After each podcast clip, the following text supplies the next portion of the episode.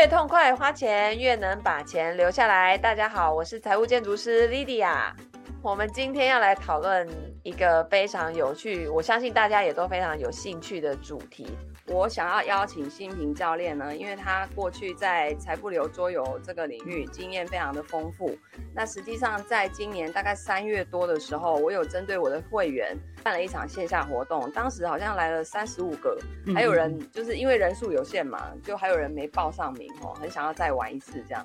那在那个财富流桌游的过程中啊，我就发现，因为有学员带他们的孩子来，那里面有国中生，有国小的。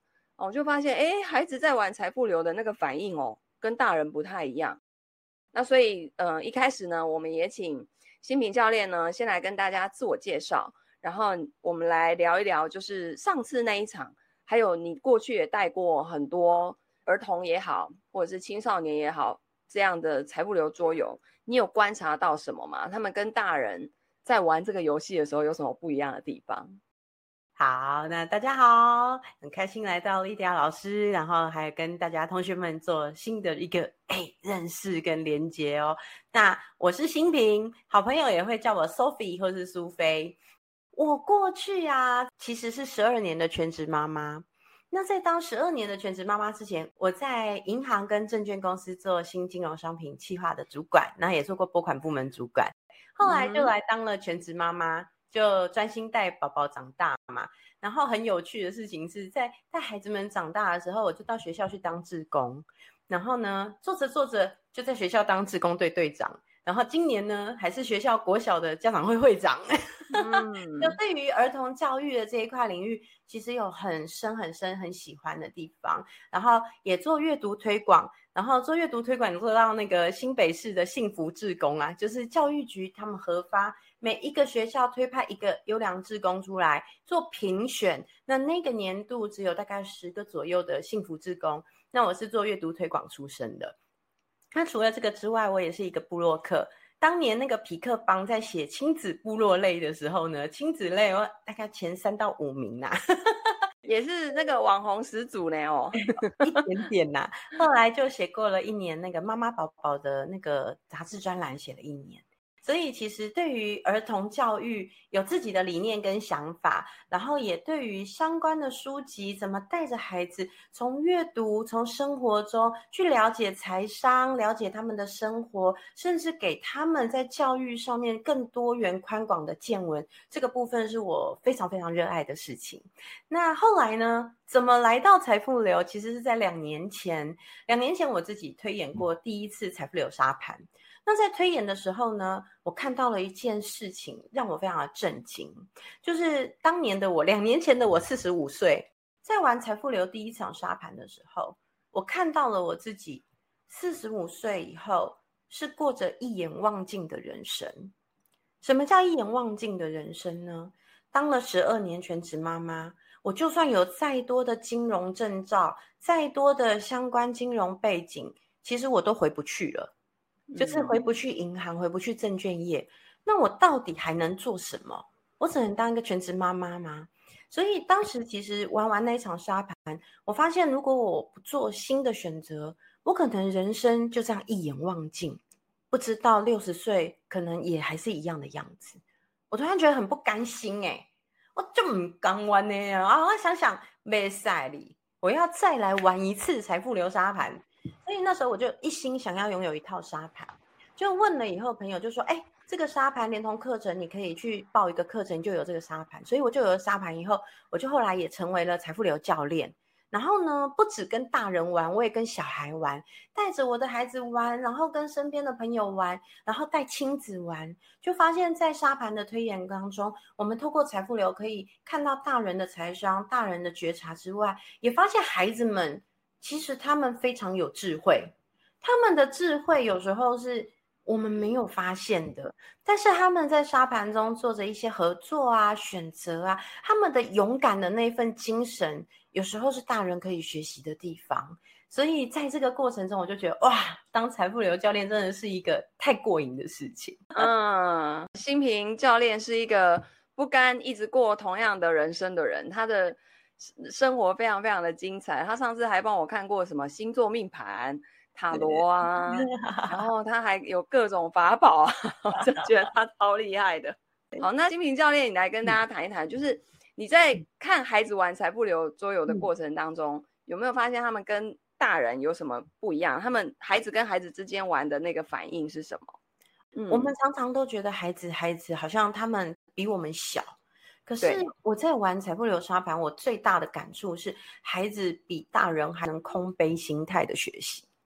因为我们其实，在成长过程中活到，以我来说，我现在四十七岁嘛，其实我们有很多生命经历，那些经验可能让我们限制了我们自己做一些选择，我们不敢冒险，我们不敢跟人谈合作，我们甚至连贷款可能都不敢贷款，不敢跟银行有往来。可是孩子们呢，他们往往在学习的过程中，因为它是一张。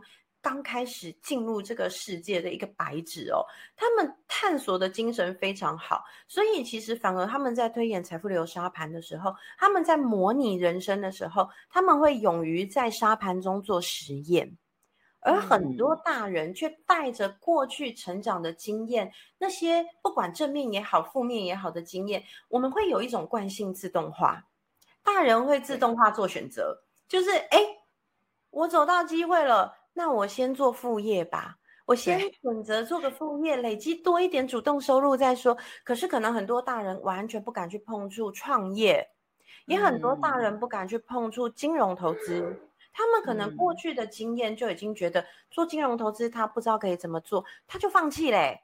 完全不去做尝试，嗯，但是孩子们那份好奇、那份学习、那份我愿意去从任何地方找到可以学习的机会去探索的那份精神，我觉得是大人非常需要学习的。嗯。那还有一个很重要的经验哦，我印象很深刻。我们一般玩财富流沙盘都是玩那个月现金流，也就是说我们每个月可动用的那个余额是正的嘛。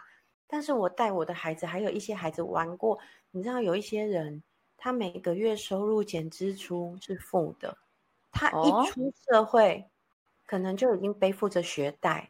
对，他可能家里的环境没有那么好，他可能家里是负债的状况，他可能不容易。可是我的孩子曾经玩过那一场沙盘，他一开始收入减支出是负债的一个报表，但是他走到最后六十岁的时候，他累积了超过三千万的现金。哇哦！我们家妹妹跟我说：“嗯、妈妈，我觉得人生啊，真的不能放弃希望。如果一开始我就想说，我出社会的时候收入减支出就是负的，我就不努力了。那我怎么知道走到六十岁我还可以创业，我还可以过着财富自由的人生？我现金都还有三千万，甚至我手上还有好多投资项目。我觉得充分学习是对孩子非常非常非常珍贵的。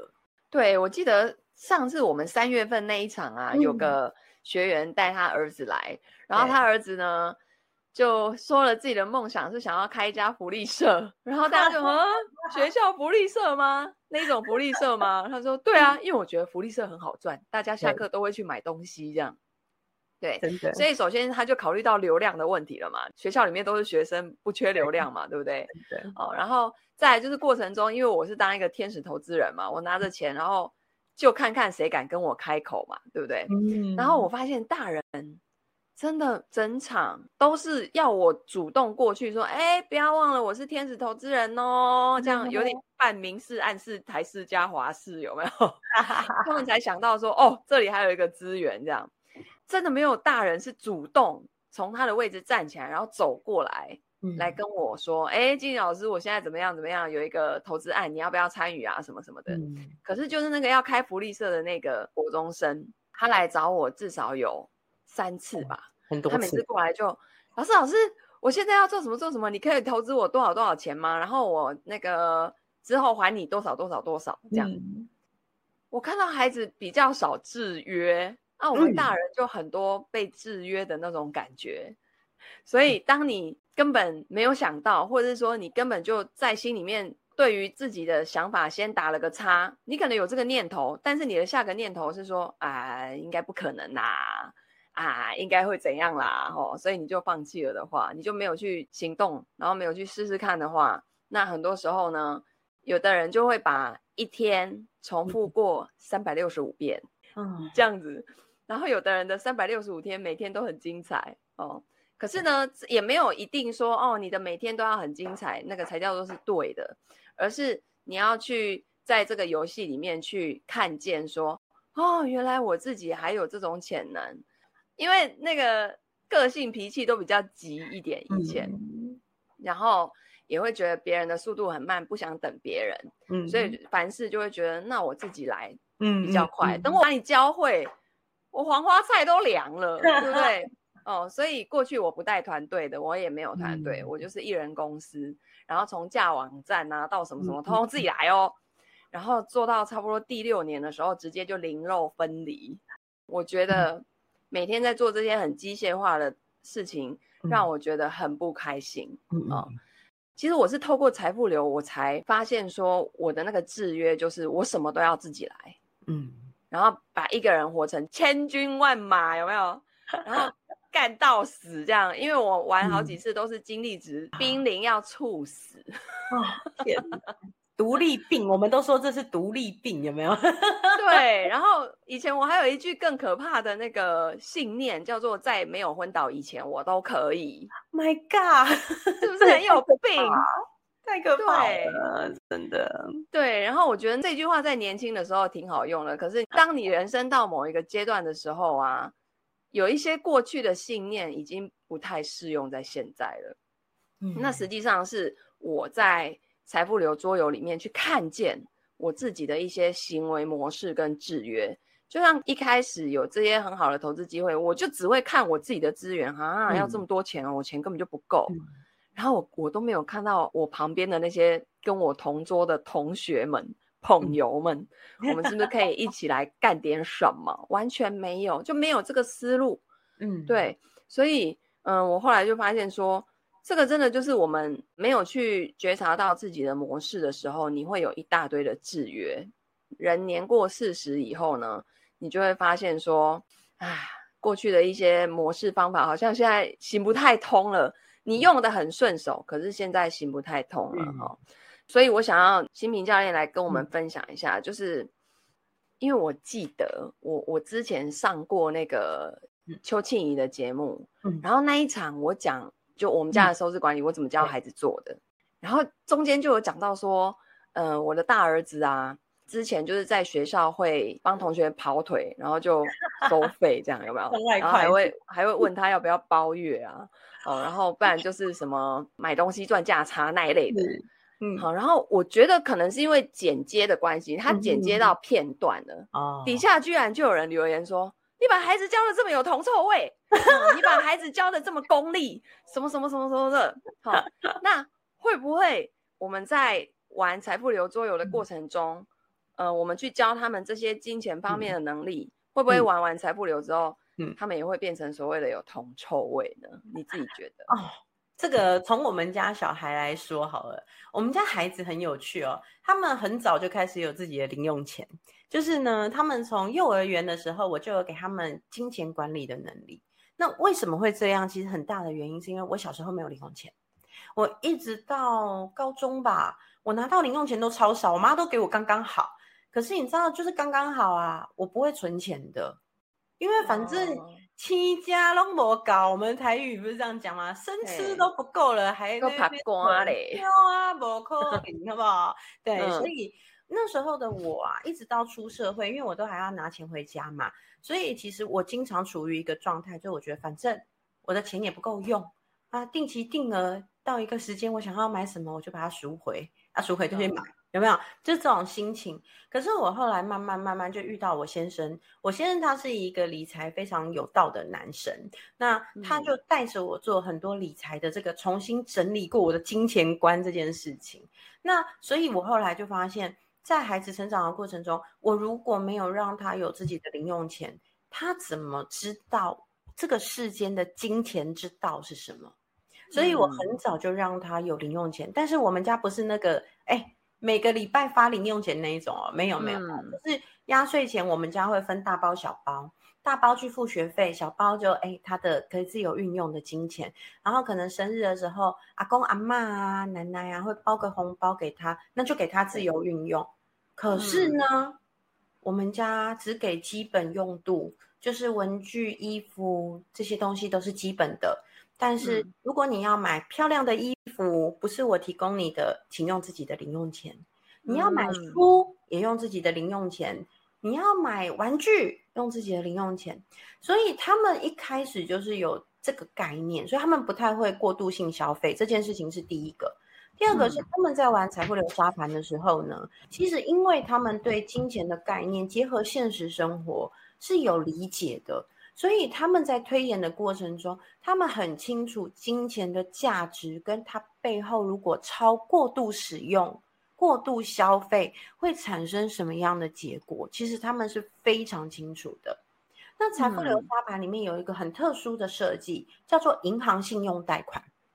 嗯，那很多人贷款，你知道那个有时候会那个卡会刷爆。就是没有过度消费这个概念，所以其实我觉得对孩子们来说，在沙盘上去理解到信用贷款是怎么来的，它是用每个月收入减支出你可以动用的余额这个金额来推算出你可以贷款的额度，而你每个月是要缴利息的，你缴利息的时候绝对会影响到你每个月收入减掉支出可以用的金额会让它变少。所以，其实，在这样的概念，其实对孩子建立的，除了诶被动收入、主动收入的这个概念很重要的建立之外，也带着，如果今天你跟银行做贷款，你是要负担起代价的，就是利。嗯、对，那也会影响到，像我们里面有一个小小的设计是，你想要上顺流层或者财富自由的人生，那抱歉，如果你有银行信用贷款。这个条件的话，你是不能上去过顺流人生的。那这个很重要的概念，是因为信用贷款跟房屋贷款或创业贷款是不一样的。嗯，他在一开始游戏设计的时候，就很明确的让玩家知道，信用贷款是用我们的信用去做借款，它跟创业贷款或房屋贷款有这种标的物可以做贷款是不同的。所以光这一个的教育意义对孩子就非常非常重要。那铜臭味这个点呢？嗯、其实因为啊，我觉得孩子们他在了解金钱这件事情，是对这个人世间最基本很重要的观念。我们如果用铜臭味这样的事情来看待金钱，其实可能回过头来看看自己，是不是对于赚钱、对于理财，也带着用铜臭味这样子的角度出发点在看待这件事情。可是这是一个没有钱就万万不能的世界，不是吗？对，我会认为孩子们在学习这个过程中，其实金钱是必要学习之道，但是是学校没有教的事情。因为财商这件东西是学校没有教，但是我们所有的人都需要跟银行互动，都要跟银行往来，所以我认为学习金钱之道这件事情。是每一个人，不管大人小孩都要，而且我们必须用中正的态度在看待这件事情。对，嗯，那除了这个之外，我还想要分享一个很有趣的，因为我知道 Lydia 老师有在开那个 ETF 的课，对不对？对，跟你分享，我的两个女儿呢，她们零用钱存着存着，今年呢，她们各买了一张零零八六八，哇，超赞的！真的，就是在玩财富流的过程中，他们发现被动收入很重要。但现阶段，孩子们真的不可能什么看着股票，那所以他们就会很明白说，其实买 ETF 啊，买这种高股息股票，其实相对的是，它放着一样会配息，产生被动收入的这个方式。所以其实，在他研究了，嗯、你知道财富流里面金融牌卡有各种，有基金，有股票，有银行，好像还有外汇，对不对？有外汇啊，那个高风险，所以他们研究过很多，最后他们就说，哎。爸爸也是工作很忙，妈妈也是很也工作很忙。我们花比较多的配置放在 ETF 上，他们也想要这样，所以他们两个就各买了一张，配齐两次喽。所以其实真的是有帮助的，嗯、对对，很棒。所以我觉得大人有的时候，像我有一些学员呐、啊，嗯，他们会不好意思跟人家收费，就是有有的人为什么听到说啊，你儿子在学校帮人家跑腿还要收费？当你会看到这个点的时候，你可能要返回来看自己，说，嗯、那你是不是有一些你常常在做一些义务性的东西，然后不好意思跟人家开口关于钱的东西？以前我在证券业的时候，我就是这样的人呢、欸。嗯嗯，嗯嗯你知道，我甚至会譬如说啊，今天那个我我盘中在忙，有人出去买饮料，我先付了钱。然后我后面要跟大家收钱的时候，我收不下去，我通常就会直接说啊，不用我请，就是这样子。你那个啊，不用我请，你当下会觉得啊，没关系啊，反正就我请，又没多少钱。嗯、可是你又会觉得哪里怪怪的，嗯、就是你付出去的这一笔钱，你自己没有很甘愿。然后直到那那一次，我的主管跟我说，嗯，我觉得哈，你如果连一块钱都这么不珍惜的话，嗯、那个钱哈，可能不太会想要跟着你耶。嗯 所以你看哦，当我们自己觉得不值得啦、嗯、不好意思啊、嗯、不敢呐、你在这当中你也有付出啊，你又不是白吃白嫖，嗯、对不对？为什么不行呢？哦，所以当你听到这个东西，下意识你会想到铜臭味的时候，那你可能要返回来看看，哎、嗯，自己是不是过去有什么信念，嗯、然后被制约了？嗯、你的成长过程当中有没有什么样的卡点在？嗯嗯，哦，那这个会影响到你钱。能不能够顺利的进来到你家的财富水库哦？这很重要。譬如说，你把钱当朋友，大家都会讲啊，我希望钱是我最好的朋友嘛，对不对？对啊。问题是啊，你都不喜欢你这个朋友了，他他怎么会喜欢来找你嘞？真的，这个真的像在财富流里面有一个蛮重要的概念，叫做配得感，就是你是不是配得这些东西的？你是不是配得拥有金钱的？我印象很深刻哦，我有一个老师带我做金钱冥想的时候，他就讲过一句话，他说：“你如果做了这么多的好事，做了这么多帮助别人的事情，你都不敢跟老天爷讲说我要，那谁给你？”我会想，对，呀，我们其实，在做服务的过程中，我们付出了什么？我们累积了我们的知识，累积了我们本事，然后也花了时间精力，那为什么不敢收啊？对，所以，嗯、呃，我自己就是觉得财不流我玩了，嗯、可能快已经接近，嗯，接近十次喽。嗯，然后每一次玩的那个感觉感受都不太一样，而且跟你同队的人。你遇到什么样族群的人一起玩，那个大家的思维逻辑、决策流程也会不太一样。对比如说，我记得有一次跟整桌都是上班族的人，然后他们就会很记得去领他们的月薪，就唯独我这个在创业的人，每次经过那个要领月薪，我就忘记，然后我忘记到我旁边那个同学看不下去，他说：“我下次提醒你，好不好？你怎么可以一直忘记要领月薪呢？因为我我专注的点就是一直在。”创造被动收入，然后现金流那部分嘛，嗯、就是创业啊，或者是企业投资那一部分。然后上班族的同学们还有一个特点，就是他们都是比较是呃风险防范者，就一旦他们对遇到什么样的机会的时候，他们会思考的时间比较久，不代表他们不会行动，嗯、可是他们会想的比较久一点。嗯嗯嗯，对。那当我今天跟整桌的人是嗯。都是创业的人，那个就很瞎，你知道吗？就 大家就会有各种有的没有的创意呀、啊，真的。真的。然后甚至你跟小孩子同桌的时候啊，嗯、我之前也在某一场有跟我同桌一个国中生，嗯、就是他当时在一个很好的机会的那个过程当中，嗯、他非常大声的在说出我们大人都没有看到的一个点，但是因为他。当时觉得他自己是个孩子，所以他可能就喊个一两次啊，都没有人要听、嗯、啊，他就丢回去了。嗯，结果我们事后在复盘检讨的时候，就发现，嗯、当时如果按他说的那样做，我们全队都直接上去，直接到 算流程。然后我就发现说，啊、嗯哦，所以这种东西跟年纪也没有关系耶，真的，这是真的。对，就是孩子他更能看到。事情的本质，然后因为他们就很单纯，也没什么制约，嗯、然后他就会，反正大人就想很多，然后又时间又很紧急，嗯、你知道吗？所以我觉得这个游戏最特别的就是他把时间的元素加进来，嗯、他把精力的元素也加进来。嗯、当时认识财富流桌游之后，我就想说，哇，这太有趣了，这真的就是很能够真实的反映我们的人生，很拟真，对。对，而且每一场玩的感觉都不一样。你跟什么样的队友，然后那一场的教练的带领也很重要哦，嗯、他会带领我们大家去看见一些东西，去思考一些东西嘛。对，然后很多时候我真的就是很感谢财富流教会我，麻烦注意一下自己的精力这件事情，太注意哦。对，真的，因为我每次都是把精力用到尽，然后还要赚很多钱，嗯、花钱去跟人家买精力耶。你们说是不是有病？这就赚很多钱，然后最后再去看医生，钱都贡献给医生是一样的道理，嗯、知道吗？真的，身体很重要，身体是一，其他都是零啊，真的。对对对，然后我觉得在有小孩子的场合，也会看到很多小孩子的创意，嗯、所以也因为这样子，在七月十六号。嗯我邀请新平教练呢，再来为我的学员们再开启一场亲子版本的财富流啊！因为我们上次玩的那个是大人版本，那他就是从二十岁一路玩到六十岁，嗯的的一个这样的过程。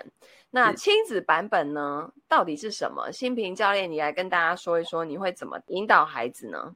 好，亲子的版本呢，首先上午我们会上带孩子们认识一些跟沙盘有关的元素。那有关的元素有哪些呢？例如，哎，你有梦想吗？我们很多人都会想，我要有钱才能实现梦想。可是其实人生有五个很重要的神奇魔法。我们其实与生俱来都有五种不同的资源，但是这些资源其中只有一样是钱。我们其实有很多东西是可以去交换、产生、去实现我们的梦想的。我举个例，我有没有体力？我有身体的体力，能不能有机会去交换些什么，去实现我的梦想呢？我有没有知识本事？我的学习有没有机会？结合什么去创造金钱，甚至能够实现梦想？所以我们会在里面就有五个很重要的神奇魔法，而这些神奇魔法，我们可以带着孩子去认识。每一个人都有哪个多，哪个少？你可以怎么用多去交换你少的，去想办法实现你的梦想？那在这个过程中去梳理过了以后，孩子们会对这个游戏有更深刻、跟真实生活的一个连结。然后呢，接下来下午我们会来玩一场沙盘，那这场沙盘非常有趣的地方是，我们也邀请爸爸妈妈可以一起来参加哈，就是一个孩子可以配一个妈妈或爸爸这样子一个亲子的这样一个组合。那来玩的时候很重要的一件事情是，爸爸妈妈跟孩子有年龄差啊，所以呢，孩子们是从二十岁开始模拟人生，而爸爸妈妈从四十岁哦，所以。当孩子们走走走走到人生四十岁的时候，哎，爸爸妈妈，你们六十岁了，你们要退休了，那你们退休会怎么做呢？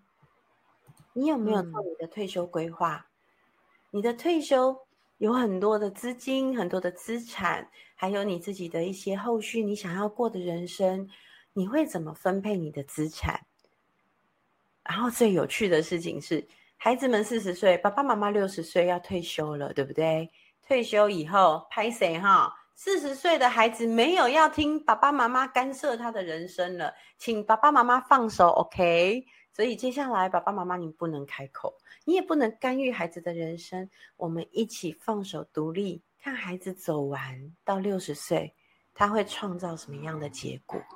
对，那这样子的玩法其实很有趣，可以看到孩子在前面有爸爸妈妈可以讨论，但后面他得要自己独立面对他的人生的一个历程。那除了这个之外呢，其实也能看到爸爸妈妈你会怎么分配你的资产呢、啊？然后有一个你是说分给孩子吗？对呀、啊，财产分配是不是？哇，这太刺激了哦，很刺激的。像有妈妈就会说啊。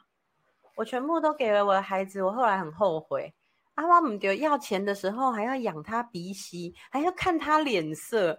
我想那个妈妈回家应该对这一题有深刻的体验。这样子的玩法是一个创新的玩法，那透过这样也可以让亲子之间有不一样的看见。那爸爸妈妈在跟孩子讨论的过程中，你可以看到孩子的智慧、孩子的想法。但是当后段我们看着孩子独立走完后半段的游戏的时候，又会有新的观察，看他怎么跟同学们互动，看他跟同龄孩子怎么合作。那我们也在看到孩子独立的过程，他会怎么做选择。我觉得这是很好玩的。对，我就很期待，因为七月十六号那一天，我们是九点半会开始嘛。对、嗯，那前面半个小时是呃相见欢的部分，我们的新平教练呢、嗯、会带同学们互相认识。嗯、那我们那天也会安排小组的助教嘛，对不对？那到了呃十点，就整个早上的早上的时间呢，我们会带孩子思考他们的未来，对，然后去盘点他们手边的资源。对，这个太重要了，因为你知道我儿子最近就是会考完呐、啊，他有一点点在犹豫，他到底要念高中还是高职。嗯，对，那高职其实就是你确定某一个领域你要走下去了，是对，但也不是说后面就不能升正常大学，嗯、还是可以啦。我我我也是这一次才认认真真的去看一下现在的升学管道，哎呀，真的比我们以前多很多哎、欸嗯，很多元，而且对，然后很侧重在。个人天赋探索、个人兴趣爱好探索的这部分，嗯、因为过去我们读太多太多的书，都是出社会没用到的，真的。对，所以我觉得现在的这样的教育制度挺好的，嗯、然后也少了那个，诶，怎么讲叫名校的迷思吗？嗯、你知道这一次会考完呢，嗯，我妈就很关心我大 儿子的成绩，嗯、然后他一定要分数就说：“ 阿牛。”啊，你无讲考就好了哦。我说，啊，那基本不是拢拿不前三志愿，啊，都家附近的学校找一间读就好了，因为都差不多嘛，省去、嗯、那个交通时间。嗯，然后他就会觉得说，还是要有那种什么前三志愿啊，什么什么的。嗯、我就想说，天哪，还好我是一个新时代的家长，我对于这个东西没有很在乎，我比较在乎的是他来地球要创造什么。他可以影响多少人，然后他可以为这个社会做出什么好的贡献，或甚至他把他自己的家庭、嗯、他自己的人生照顾好，这样就功德圆满了。真的，真的。对，但是重点是他要去探索，嗯，所以我就很期待在七月十六号的那一天呢、啊，带孩子们去思考未来，因为现在的很多孩子实际上还是在探索的阶段。你很少会问到一个孩子，他很斩钉截铁的说他他以后就是要干嘛。嗯、我认为在大学之前，嗯、这整个都是在探索期。嗯，嗯，然后再我们还会去教给孩子，就是刚刚那个新平教练讲的五大魔法、嗯、五大元素啊，对，对不对？嗯，拥有这五大魔法呢，孩子呢以后都会比我们有钱。他们会能够运用、掌握这些资源，比我们早开始好多。对，至少不会像我一样自干亡了六年，有没有？就是 Oh my God，干到零落分离了，已经做不下去了，太痛苦了哦。嗯，好，中午呢会让大家一起在室内一起用餐哦，不会让他们外出，因为安全的问题。好，然后到了下午的时间呢，爸爸或妈妈其中一个人，譬如说，我就要让我的小儿子报名嘛。那玩的人当然就是我喽，因为我想要看我分财产的时候他是什么表情，他是什么反应，这应该很刺激哦，我就很好奇啊。所以爸爸妈妈其中一个人一起加入，我觉得有一个好处就是，你也可以学习如何不要剥夺孩子学习的权利。哦，真的，因为像我就是一个很爱掌控的家长，因为。顾问嘛，就很爱解决问题，有没有？嗯、然后你一看到那个人，就这样这样这样那样那样那样啊，但是你就少了让他去探索，嗯、让他去体验，甚至他选的那一条路是错的，你也要让他跳下去啊！哦，这是真的。你知道我那时候很多次带这样子的一个亲子盘啊，我都要跟那个妈妈讲：妈妈超过四十岁喽，你不能说话喽，请不要干涉你孩子的人生哦。你就会看那个妈妈在过程中一直在，嗯嗯，好笑呢，自己在那边内在很纠葛，到底要不要，到底要不要讲，到底要不要讲，到底要不要跟他讲？他现在明明就要踩坑了，要让他踩吗？要让他踩吗？对，其实我平常没有说很盯着我儿子的功课在看，嗯嗯、那也是因为什么一零八课纲啊，什么素养题目啊，哦，我现在发现他们那个题目活到一个不行啊，跟我们以前。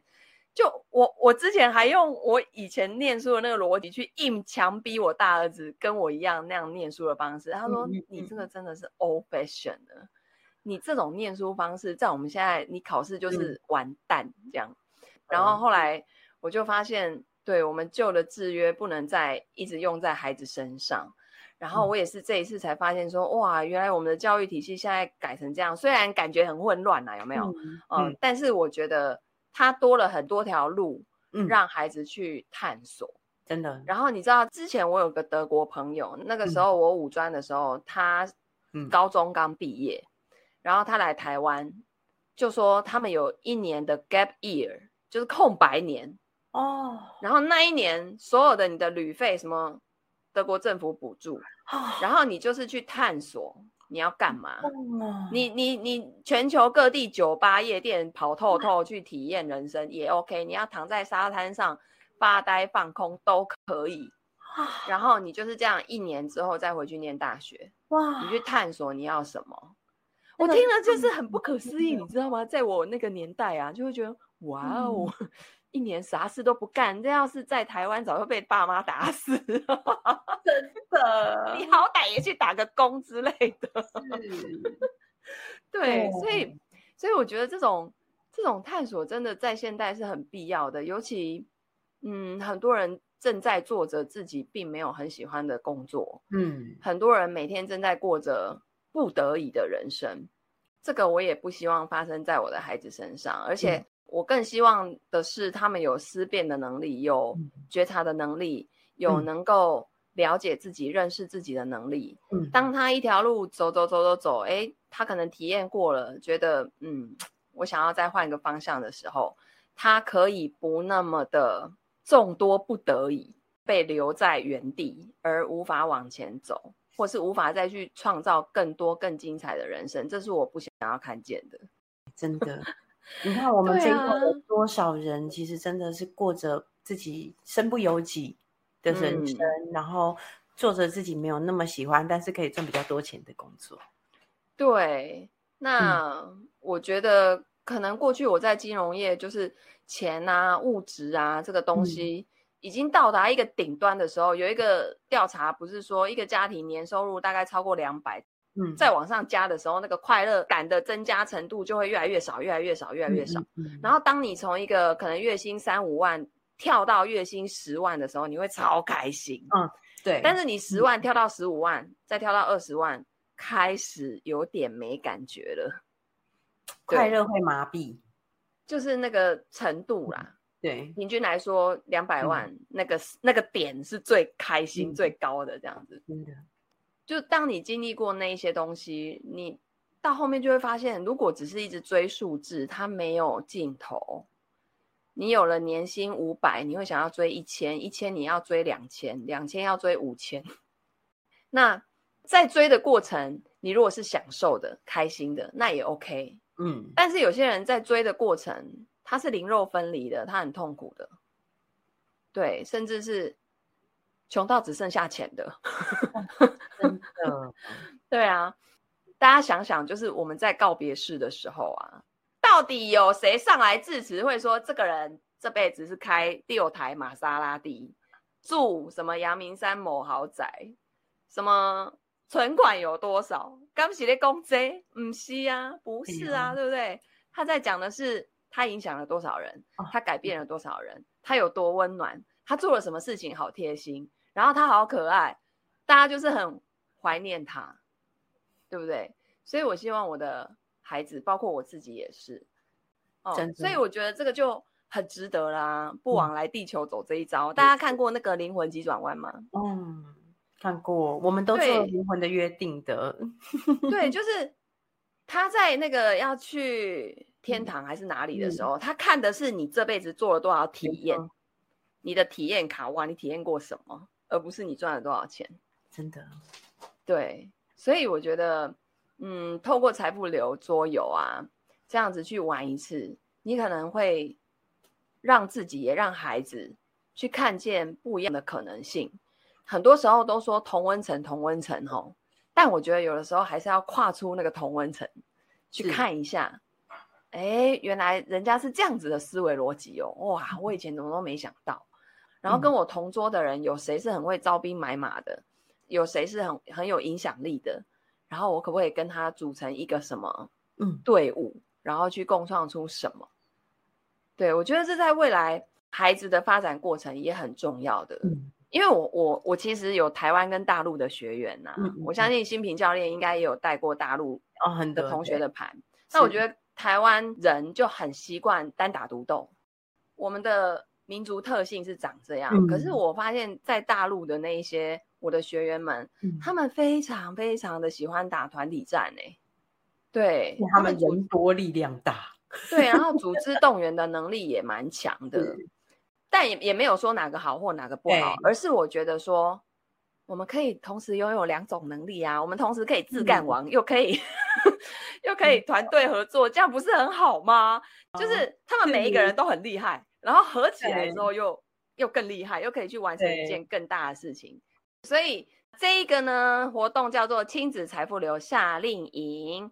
报名时间节点在七月九号哈，因为我们也是要确定人数，然后场地如果需要调整，可以赶快去调整哦。那重点是来看这个课表哈，我们建议这个游戏要小学四年级到国二这个区间段的同学们来玩会比较合适哈，因为小学一二三年级可能里面有一些游戏规则会弄不太清楚。四年级以后的会比较合适哈，然后到国三可能又会觉得这个游戏，嗯，就跟那么多小小孩一起玩会有点无聊这样哈。那所以如果说哈，你们自己有那个青少年啊，要组个团的，也都欢迎来找新平教练，好不好？好，那我们这一次呢，就先针对小四到国二这个区间段的同学们，啊，那我们早上九点半开始呢，这个心屏教练呢会。呃，先带带大家自我介绍，然后认识一下小组的助教。那十点开始呢，我们就会带孩子去思考未来跟资源，然后去理解游戏跟财富的关系。那五大元素到底是什么啊？然后中间休息用餐之后，下午呢，我们就请爸爸妈妈加入财富派对。那如果那一天爸爸妈妈有事情，也没有一定要出现啊，你就时间到五点。拜托，记得来把你孩子接走就好了。